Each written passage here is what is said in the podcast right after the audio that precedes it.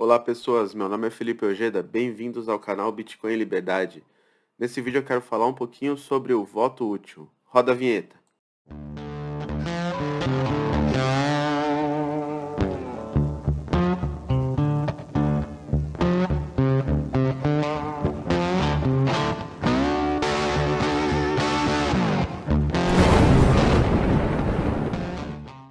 Inclusive, se o Lula ganhar hoje para presidente, com a Câmara dos Deputados e o Senado com uma maioria de direita, ele teria muita dificuldade para implementar tudo o que ele pretende, tudo o que ele promete.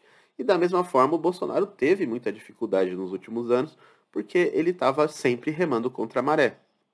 Então, políticos não são deuses. Eles não têm esse, esse grande poder. O Estado não tem esse grande poder que a mídia, que o marketing envolvido colocam o Estado numa situação em que não existe. Eles não estão ali no Monte Olimpo decidindo tudo. Na verdade, quem controla as pautas é o próprio tecido social. Certo? Você deve ter ouvido falar de janela de Overton muitas vezes de forma errada. A janela de Overton ela é sempre controlada pelas bordas. Afinal, no meio da janela não tem nada, né? O que tem é a borda e aqui é só o vidro.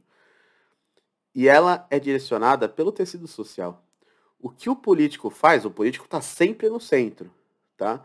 Quando alguém fala, ah, político de direita, político de esquerda, o político está sempre no centro da janela de Overton. O que ele faz é sequestrar pautas do tecido social para impulsionar a própria carreira. Então, quando o Bolsonaro viu ali a, palpa, a pauta do armamento civil quicando ali sem ninguém para representar, e ele viu que ele tinha algum alinhamento com o pessoal conservador, ele defendeu essa pauta. Significa que ele é um, um grande defensor dessa pauta? Não, significa que ele se, significa que ele se aproveitou disso para ganhar votos, para construir uma carreira política e para enriquecer via parasitagem. Da mesma forma, o Lula vai se aproveitar de diversas pautas ali que vão, vão sobrando, principalmente quando ele é oposição, então, vendo ali que a mídia coloca muitas coisas que o Bolsonaro teria feito errado em relação à pandemia, então para ele é fácil, é só sequestrar essas pautas e pedir votos com base nelas. Política é a arte da mentira. Todo político é um mentiroso. Não existe a solução na política. Pelo contrário, a política é sempre negativa, ela é sempre agressora. A solução é reduzir a influência dos políticos na sua vida. E nós estamos em um ano eleitoral. E ano de eleição é sempre muito complicado, porque a forma como a narrativa política se constrói é uma forma muito apaixonada. Né? Me lembra muito Copa do Mundo, inclusive por uma coincidência são os anos de Copa do Mundo também. Então você tem duas grandes paixões ali envolvidas. É, então você vê pessoas maravilhosas, amigos de, de longa data, parentes, sendo, agindo como animais, agindo como fanáticos é, religiosos xiitas, ou pró-Lula ou pró-Bolsonaro, e todo mundo que defende outra ideia é um verme, e todo mundo. Cara, essa é a narrativa. Essa é a narrativa.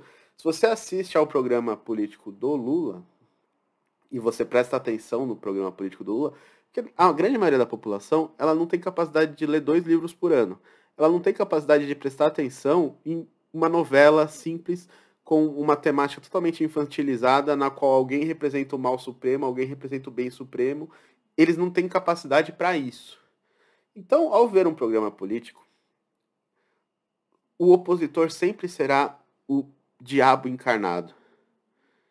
E o propositor do programa político sempre será o grande herói que vai salvar a população e que tudo que ele precisa para efetivar todo esse plano de salvamento da população é do seu voto. É tudo construído numa narrativa romântica que atrai as pessoas, que cega, que faz com que muitas pessoas se distanciem de seus parentes, se distanciem de seus amigos. Eu mesmo evito, em anos de eleição, ficar muito próximo de pessoas que eu sei que são muito fanáticas em assuntos políticos, porque é um saco. Eles não falam de outra coisa a vida deles se torna falar de política. É um assunto que se torna apaixonante. E ao mesmo tempo você se torna uma pessoa extremamente desagradável, chata, que fica o tempo inteiro falando do quanto o seu candidato é bom, de o quanto o outro candidato é ruim, de o quanto todo mundo que vota naquele candidato é ruim, de o quanto as pessoas não conseguem enxergar os seus pontos. E veja, eu não estou defendendo um lado, porque isso acontece dos dois. E isso é uma idiotice tremenda.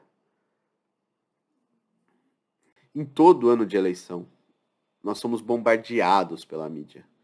É, não tem folga, não tem respiro. A mídia tem a mídia ativista, o que é pior ainda, porque ela, além de, de passar essas notícias, de fazer uma lavagem cerebral com você sobre esses assuntos, ela ainda escolhe um lado, ela toma partido, o que é pior ainda.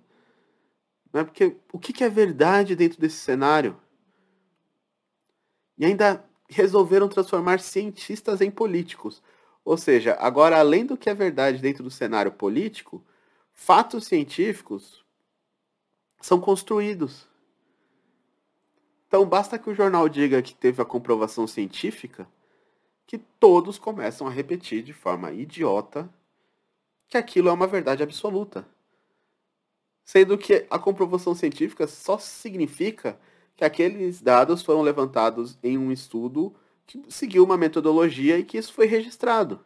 Essa metodologia pode ser falha, esse estudo pode ter ignorado dados, esse estudo pode ter abordado um grupo de pessoas específico, como as pesquisas eleitorais fazem.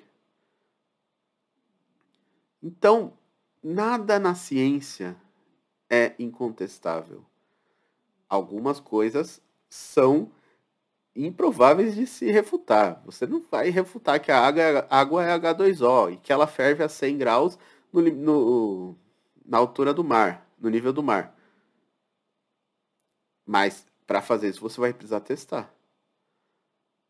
Você vai precisar registrar essa pesquisa. Você vai precisar registrar essa metodologia.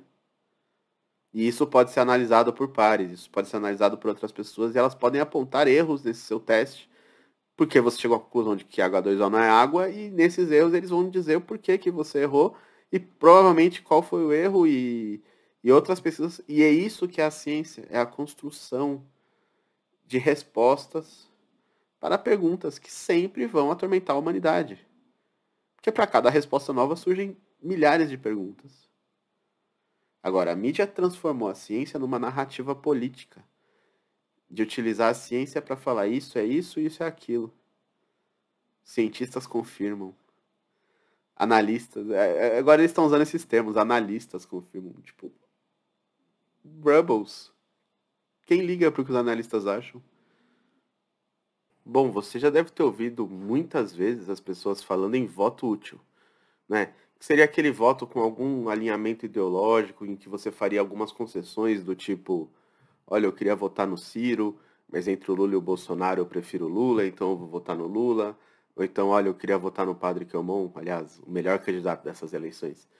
Mas entre o Padre Kelmon e o Lula, eu, entre o Lula e o Bolsonaro, eu prefiro o Bolsonaro. E o Bolsonaro e o Lula estão disputando e muito provavelmente irão para o segundo turno. Então eu vou votar direto no Bolsonaro. Bom, é um direito seu. Mas vamos falar sobre a utilidade do voto útil. Vamos fazer uma continha rapidinha. Aqui está o site da apuração das eleições. Foram ao todo 123.682.152 votos. Se você votou, seu voto está entre eles, tá? Destes, os votos válidos, ou seja, um candidato, foram 118 milhões e uns quebrados. Nulos foram 3 milhões e 400 mil e em branco foi quase 2 milhões, 1 milhão 900 e pouco. Vamos fazer uma continha de padaria bem rápida para ver o quanto o seu voto é útil. A gente pega esses 123 milhões e divide 1, que é o seu voto, pelos 123 milhões. O número é esse aqui. 0.0000008. Então, este é o poder do seu voto. Tá? É isso que o seu voto vai definir dentro do cenário das eleições.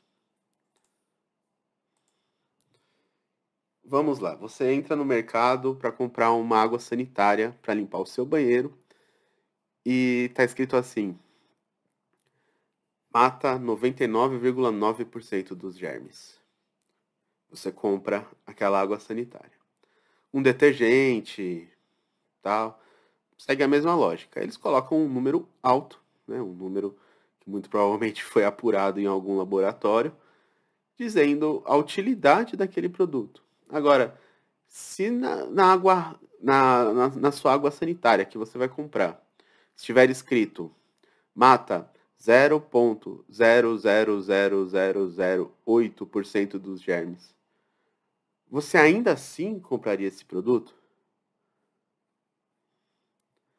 Talvez o, o voto útil não seja tão útil assim para você. É útil, obviamente, para aquele candidato para quem você vai abrir uma série de concessões e falar: bom, o meu candidato é este aqui, mas aquele outro é ainda pior. Então eu vou votar neste aqui porque ele tem uma chance maior de ganhar daquele ali. Para aquele candidato, esse seu voto tem algum peso. Para você, no seu poder de decisão, é não é praticamente zero, é zero. Certo?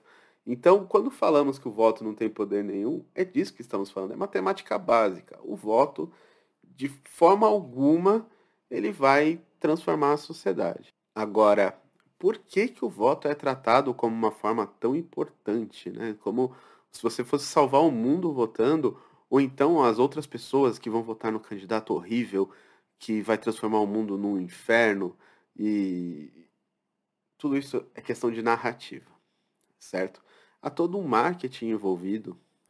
Né? Você deve se lembrar daqueles filmes, James Bond, apertando o botão ali para impedir um ataque nuclear faltando 10 segundos, é, máquina mortífera, esses filmes assim de ação que colocam ali numa situação na qual o, o grande mal, certo? Um grande mal seria impedido através de uma ação, uns 45 do segundo tempo ali, apertando um botão ou fazendo algo, dando um telefonema, a verdade é que tudo isso é uma construção de marketing, uma construção totalmente midiática para que você tenha essa ilusão de poder.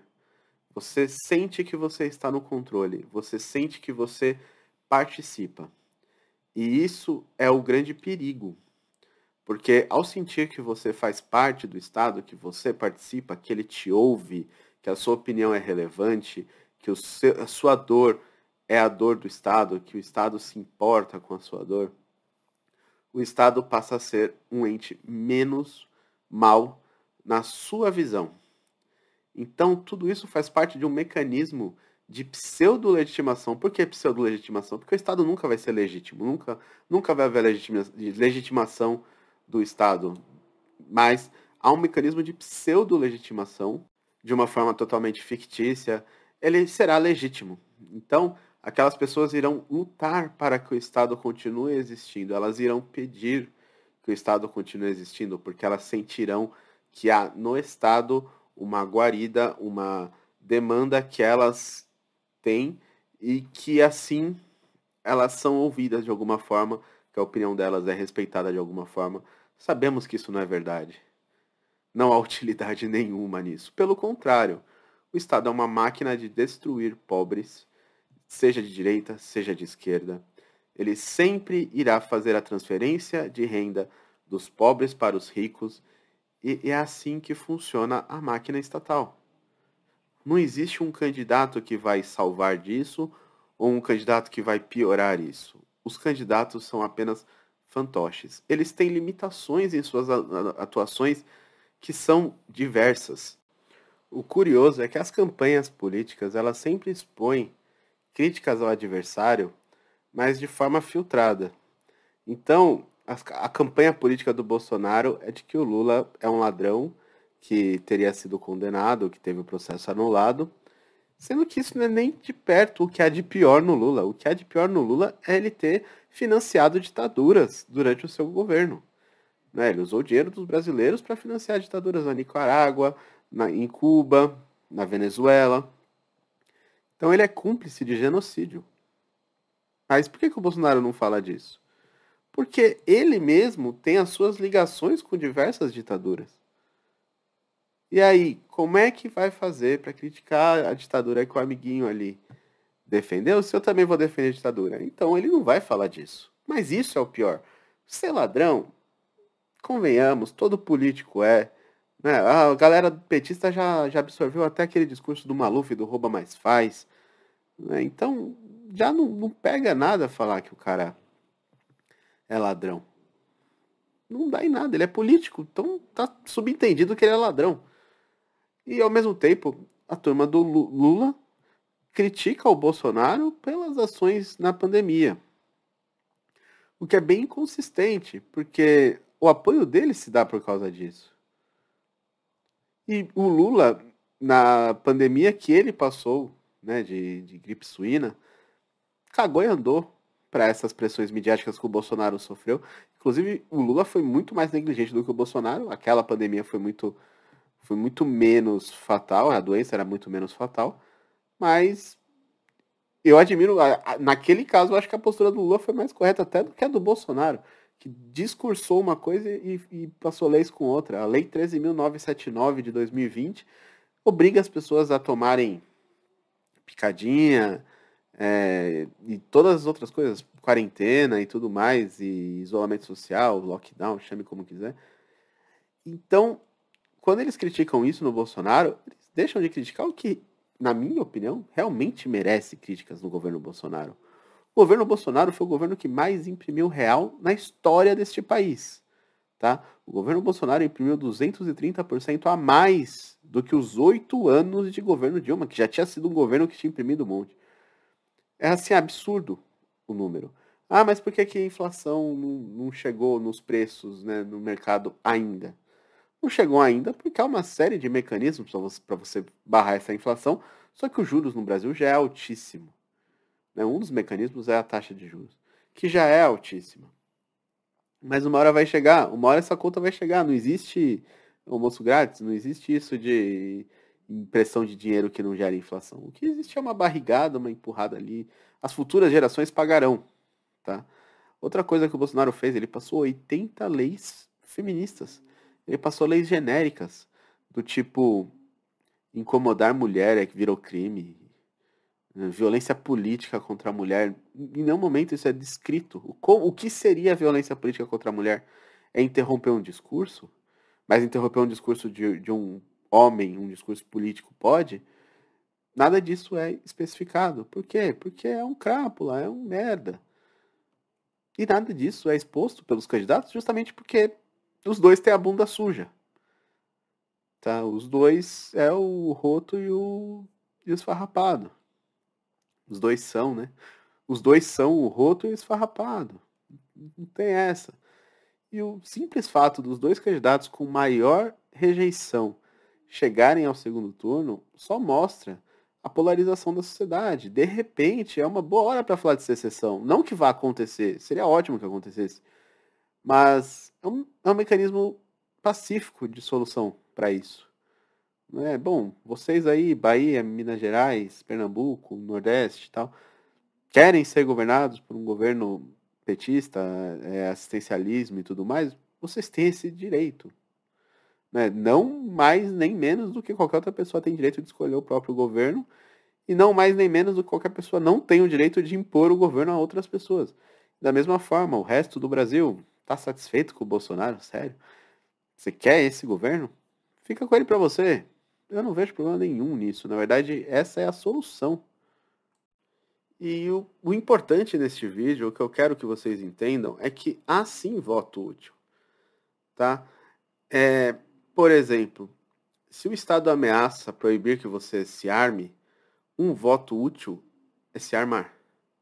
Se o Estado permite que você tenha uma arma, tenha duas. Se o Estado permite que você tenha quatro, tenha oito. Se o Estado não permite que você tenha arma, tenha um arsenal. Isto é um voto, tá? Isto é você agindo de forma a garantir algo. E qual é a maior arma que nós vemos hoje? A maior arma que existe hoje para você blindar o seu patrimônio, para você se proteger do Estado, para você se proteger de bloqueios estatais, de controle estatal, de emissão de valores aí que vão corroer a moeda local, é o Bitcoin. O Bitcoin é o voto útil. ao invés de 0.000008%, comprando Bitcoin, você garante 100% do seu patrimônio em Bitcoin. Ah, mas e se o Bitcoin cair? Paciência, espera subir. Ah, e se o Bitcoin subir? Legal, seu patrimônio se valorizou no mundo real. Mas o mais importante aí é preservar o seu patrimônio. O mais importante aí é preservar a soberania sobre o seu patrimônio. Se amanhã você precisar fugir para outro país, você leva suas chaves privadas e de lá você tem acesso a todo o seu dinheiro. Este é o voto útil. E não é 0.00, é 100% útil. É isso que é importante. Ah, mas eu ainda quero votar no Bolsonaro por causa disso, disso. Vota! Vai lá e vota. Vai lá, aperta o botão e vota. Tanto faz. É 0.00008%, cara. Tipo, vota, vota no Bolsonaro, vota no Lula. Sei lá, faz o que você quiser. Agora, se você quer falar de algo útil, algo que tem menos de 1% de retorno já não é tão útil, né? Agora, 0.0000 são seis zeros depois da vírgula, né? 0.08 é, é bem inútil. Para falar a verdade, é extremamente inútil. Serve apenas para manter essa narrativa. Bom, quer, quer fazer um voto útil? Arme-se e compre Bitcoin. Gostou desse vídeo? Deixa o like, compartilha esse vídeo e você pode doar para o canal Bitcoin Light Network e Bitcoin. Tem outras formas de ajudar o canal aqui na descrição. Você pode ser membro do canal a partir de R$ 1,99. E por hoje é só, pessoal. Valeu.